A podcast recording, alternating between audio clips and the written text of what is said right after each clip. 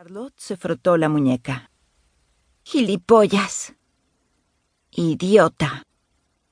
Samantha trató de llenarse de aire los pulmones temblorosos.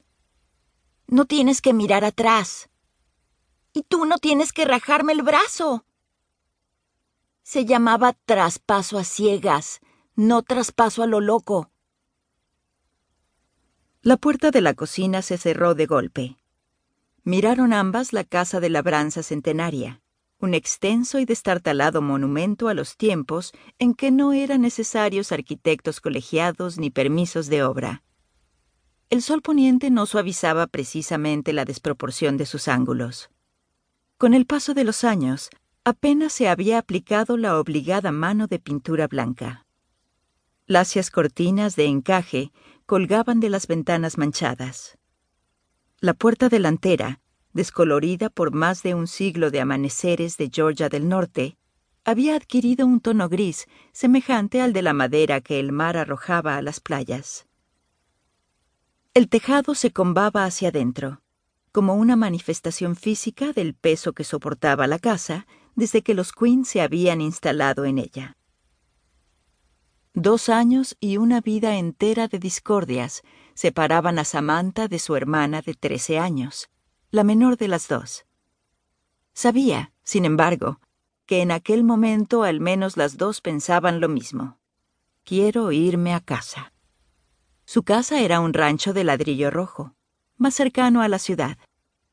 Eran sus habitaciones infantiles, decoradas con pósters y pegatinas y, en el caso de Charlotte, también con rotulador fluorescente de color verde. Su casa era un pulcro cuadrángulo de hierba como jardín delantero, no un descampado árido y arañado por las gallinas, con un camino de entrada de 75 metros de largo para poder ver desde lejos quién se acercaba. En su casa de ladrillo rojo, nunca veían por anticipado quién venía de visita. Solo habían pasado ocho días desde que sus vidas se vinieron abajo. Pero parecía que hacía siglos.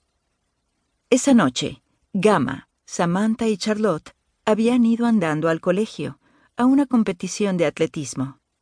Su padre, Rusty, estaba trabajando, como siempre.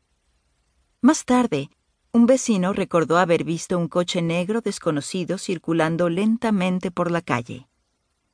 Nadie, en cambio, vio el cóctel Molotov cruzar el ventanal de la casa de ladrillo rojo. Nadie vio el humo salir por los aleros del tejado, ni las llamas lamiendo el tejado. Cuando se dio la voz de alarma, la casa de ladrillo había quedado reducida a un foso negro y humeante.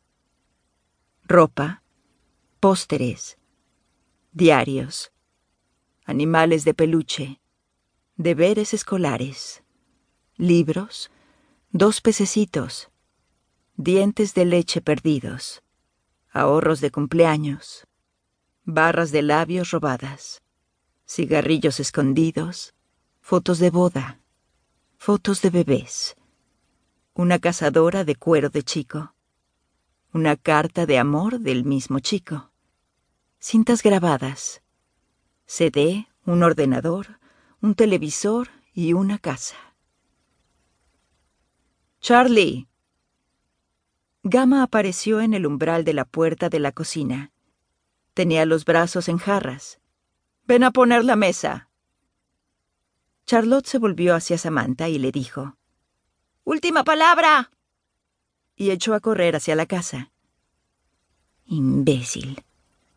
masculló Samantha no se decía la última palabra sobre algo con solo decir última palabra. Avanzó más lentamente hacia la casa, con las piernas embotadas, porque ella no era la idiota que era incapaz de estirar el brazo hacia atrás y esperar a que le pusieran el testigo en la mano. No entendía por qué Charlotte era incapaz de aprender aquel sencillo pase. Dejó los zapatos y los calcetines junto a los de Charlotte en el escalón de la cocina. Dentro de la casa, el aire parecía estancado y húmedo. Inhospitalaria fue el primer adjetivo que se le vino a la cabeza al entrar a la casa. Su anterior ocupante, un soltero de 96